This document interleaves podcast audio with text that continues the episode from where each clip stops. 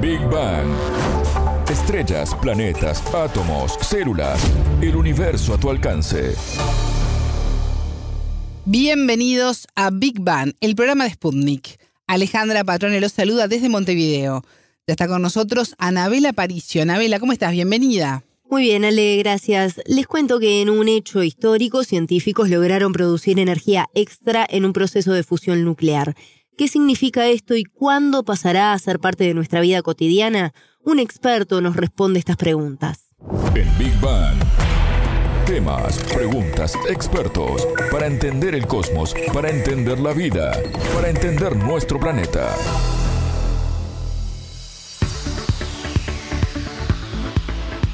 La búsqueda de nuevas fuentes de energía ante el agotamiento de recursos naturales es un trabajo que mantiene atentos a los científicos en todo el mundo. El descubrimiento sobre el que nos contarás hoy, Anabela, marca un antes y un después en este proceso de investigación. Exacto, Ale. El trabajo fue realizado por investigadores del Laboratorio Nacional Lawrence Livermore en Estados Unidos y puso ahora sobre la mesa la posibilidad de generar energía limpia de forma inagotable a través de la fusión nuclear. Y por ahí empezaremos entendiendo qué es precisamente esto denominado fusión nuclear. Por eso consultamos al chileno Roby Barrera Ayáñez, profesor de física y comunicador de las ciencias, que lo explicaba de la siguiente manera. La fusión nuclear hasta el día de hoy, digamos, era como el santo grial de la energía limpia, porque el único lugar donde sabíamos que se producía era en el núcleo de las estrellas que hay lugares de mucha presión, de mucho calor y de mucha gravedad. La fusión nuclear es un proceso relativamente simple en, descripción, en el que tú tomas átomos, eh, núcleos atómicos muy ligeros, como el hidrógeno, y los juntas, los aprietas tanto que se pegan unos con otros.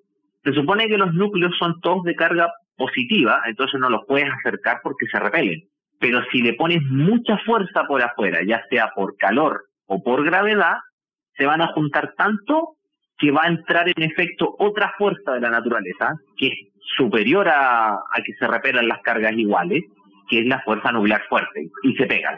Y ahí ya no se separan más. Entonces, cuando existe esta fusión nuclear, fusión de núcleos, ocurre algo muy particular que nos dimos cuenta, digámoslo, el siglo pasado, que se llama el defecto de masa cuando tú sumas cuánto pesa cada una de las partes por separado versus el núcleo fusionado, el núcleo fusionado pesa menos que la suma de sus partes.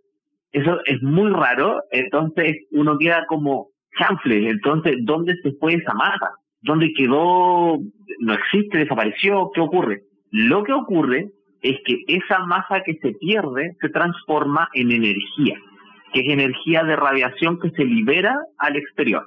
Y esa energía, digámoslo, es, un, es una ganancia gratuita de energía porque es más que la necesaria para crear la fusión nuclear.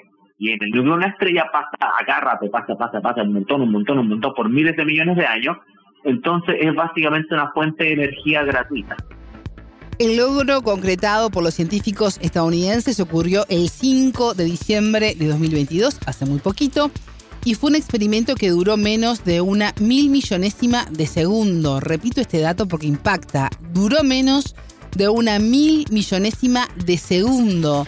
Tiempo Anabela que permitió detectar esta generación de energía extra. ¿Cómo se logra esto?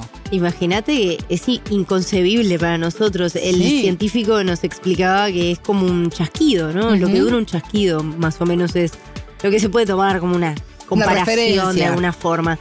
Bueno, justamente el físico chileno nos explicó en detalle cómo se realizó este trabajo y los resultados.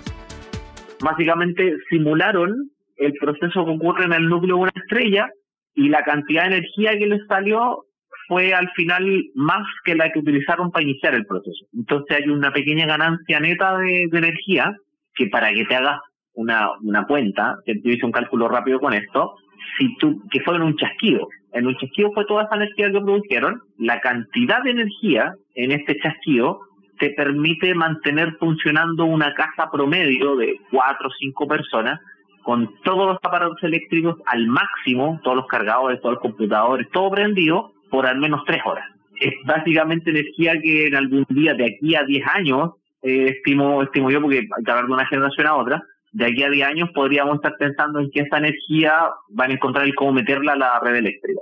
Pero esto fue como cuando Edison prendió la primera ampolleta, es como cuando los hermanos Wright elevaron el primer vuelo en su avión, o directamente como cuando se inventó el transistor.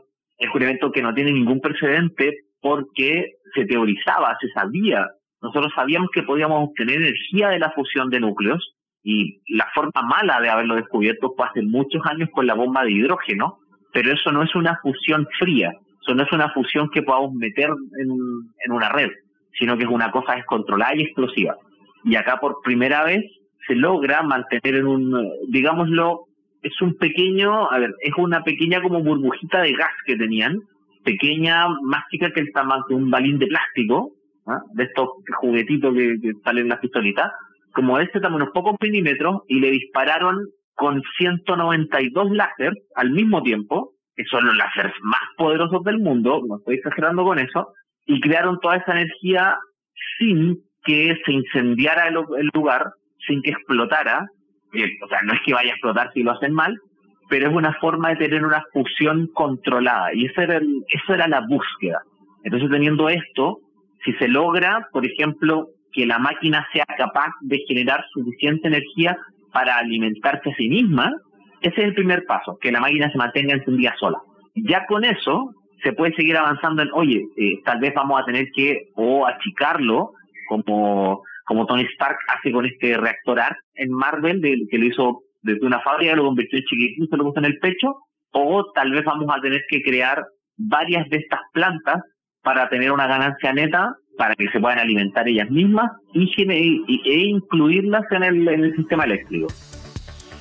Entre las ventajas que se mencionan de comenzar a probar este proceso de fusión como fuente de energía es que es económico y amigable con el medio ambiente. Así es, Ale, hablamos de lo que se denomina energía limpia, algo hoy necesario en un planeta que padece los efectos de la contaminación. Barrera precisamente nos explicó cómo se define y qué es precisamente esta energía limpia. Eso va a abaratar los costos enormemente, va a generar cero desechos, porque esa es la gran diferencia, y eso también es tremendamente importante porque nosotros hasta el día de hoy, me lo han preguntado la gente, dice, oye, pero si ya estamos teniendo energía nuclear hace muchos años, Francia tiene dos tercios de su energía eléctrica a partir de plantas nucleares. Springfield funciona con energía nuclear. Entonces, el tema está en que la fisión nuclear es todo ese proceso que nosotros sabíamos, con materiales radioactivos, con uranio, con plutonio, que son muy peligrosos y generan muchos desechos. Pero la fusión no genera ningún desecho. Es amigable con el ambiente, es mucho más, digámoslo, barata. Entonces es cosa de que vayamos desarrollándolo de aquí a, como te digo, 10 años y deberíamos estar em, empezando a ver mucho más de esto, en lo cual también la esperanza es como para el planeta, ¿no? Con todos los con cambio climático, con todos eh, los combustibles fósiles que estamos gastando, que eventualmente de aquí a 50 años ya se nos van a acabar. Entonces deberíamos, está muy bien que estemos haciendo Uno de repente, cuando habla de energía, es un poco ambiguo, o sea, ¿de qué energía estamos hablando? Lo que hacen estos objetos cualquier proceso eh, termonuclear, de fisión o fusión, lo que hacen es producir calor. Ese calor tengo que ocuparlo en algo. Y, por ejemplo, las plantas nucleares actuales lo que hacen es calentar vapor, ese vapor mueve turbinas y las turbinas generan energía eléctrica. Esto va a ser lo mismo, pero mucho más pequeño y, como tú decías, mucho más limpio. Entonces va a ser mucho más seguro. La gente yo creo que de a poquito eh, va a ir entendiendo, esperemos, vaya entendiendo las ventajas de la energía de fusión nuclear y que nunca vamos a tener un Chernobyl de nuevo, por ejemplo, porque no hay material radioactivo en esto, se utiliza hidrógeno, ¿no? Bueno, ahora la gran incógnita es, Anabela, ¿cuándo podemos empezar a usar esta fuente de energía en nuestra vida cotidiana? Sí, Ale, falta mucho, como mínimo 50 años para empezar a probar los primeros prototipos y procesos de fusión en América Latina, por ejemplo.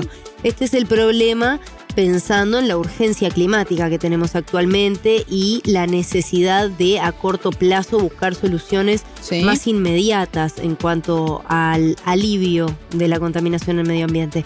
El físico chileno nos explicó por qué demoraría tanto esta implementación todos estos resultados que se van a ir publicando eh, son parte de la instalación nacional de ignición que se llama la, la INF allá en Estados Unidos, que es una institución pública que pertenece al Departamento de Energía. Entonces todos sus resultados van a ser publicados. No pueden patentar esta tecnología porque es como patentar el uso de una represa, es como patentar el uso del automóvil, se va a replicar por todos lados. Entonces, pensando en Latinoamérica, yo creo que los primeros prototipos, si es que no lo estamos haciendo antes, no van a llegar antes de 50 años. Pero ya en ese, ya en, esa fecha, tal vez algunas, algunas ciudades empiecen a, a, experimentar, algunos países empiecen a experimentar con estas tecnologías si es que en Estados Unidos se apuran al respecto, porque son los primeros que lo lograron. No es como las centrales que necesitan agua para enfriarse o algo similar. Al principio, cuando se instale una primera planta, va a tener que conectarse a la red eléctrica porque hay que encenderla, porque necesito, eh, eh, digámoslo, hacer una ignición con los láseres. Después de eso, cuando las máquinas comiencen a alimentarse a sí mismas, ahí van a poder dejar de depender de la red eléctrica de cada país. Pero al principio lo que van a necesitar es energía eléctrica y probablemente van a necesitar mucha. Pero eso va a ser, insisto, al principio. Después el proceso se debería empezar a regular solo si está bien diseñado. ¿Cómo está Latinoamérica en materia de recursos humanos para manejar este tipo de tecnologías, Anabela? Este es un detalle no menor, Ale, pues eh, por más avances que haya, sin expertos que puedan trabajar en la implementación, es imposible lograrlo, ¿no? Y sobre esto enfatizó también Barrera Yáñez y resaltó la necesidad de formar a más personas en el área de física nuclear, así como la importancia también de que los países inviertan en ciencia. Yo creo que lo primero es eh, un país tiene que preocuparse de poder financiar a su gente de ciencia para empezar a meterse en esto.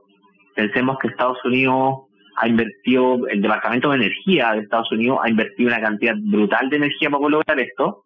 Y para que te hagas una idea del presupuesto del Departamento de Energía de Estados Unidos, parte del presupuesto del Departamento de Energía se ocupa en el desarrollo de armas. Entonces ellos, imagínate, dependen de ellos, entonces la cantidad de, dinero que están ocupando es, gigantesca. En el caso de específico de Latinoamérica, primero tendríamos que empezar a invertir en, digámoslo, si es que no es ordenarnos, si es que no es entre nosotros, en capacitar a la gente, porque necesitamos mucha gente en física nuclear que entienda estos procesos, no solamente ya sea que salgan de ingenieros en energía probablemente los ingenieros eléctricos van a tener que capacitarse al respecto para el proceso intermedio, si es que no lo saben ya, pero eh, yo diría que hacia el futuro eh, mucha gente debería empezar a meterse a, estudiar física nuclear porque los vamos a necesitar para poder implantar las tecnologías en, en los países. Y sí, va a haber que construir plantas desde cero porque no, no podemos adaptar una central eléctrica a fusión nuclear. Hay que hacerla completamente desde cero. Entonces, Anabela, en base a todo lo que estamos escuchando, podemos pensar en que dentro de un siglo sí será algo cotidiano el uso de energía limpia generada a través de la fusión nuclear. Así es, hoy todas las perspectivas apuntan a eso. Y otra duda es si esto es un recurso agotable o no, que es el gran problema que hoy estamos teniendo, ¿no? Las fuentes de energía naturales que se están agotando. El físico chileno lo explicó de la siguiente manera el hidrógeno, que es el elemento que se utiliza, es el elemento más abundante del universo, se puede sacar prácticamente de cualquier parte, está en todos lados, eh, probablemente haya que, no sé, subir un poco la atmósfera y bajarlo, o, salir a dar una vuelta con, alguna sonda y traerlo de vuelta, pero la cantidad de energía que te produce, digámoslo, este, este poquitito que yo te decía, te dura eso porque no la podemos hacer funcionar más, pero este proceso dura pensando en que no vamos a tener el tamaño en este yo creo que podríamos tener ya por varios años sin meter más combustible a la máquina. Entonces habría que alimentarla, probablemente van a haber ciclos, tal vez digan cada cinco años o anualmente se recarga la planta y sigue produciendo energía. Serían casi eternas. Habría que hacerles buena mantención nomás a los láser y no debería haber problema para que funcionaran para siempre ya en el, próximo siglo va a ser algo súper cotidiano. Vamos a hablar de, energía.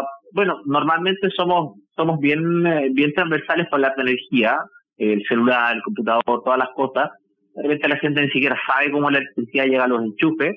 Entonces, para un usuario no va a haber diferencia porque nosotros vamos a seguir sacando la energía de la pared, pero efectivamente va a ser mucho más cotidiano el, el tema limpio, el tema de que el planeta con esto empieza a haber una luz al final del camino, no, no se agotan los recursos y se muere, sino que estamos aprendiéndole al universo a su mejor forma de crear energía, que es la fusión nuclear.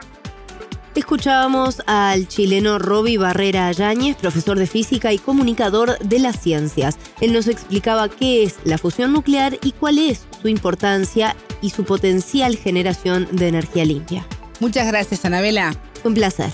Pueden volver a escuchar este programa por sputniknews.lat. Esto fue Big Bang.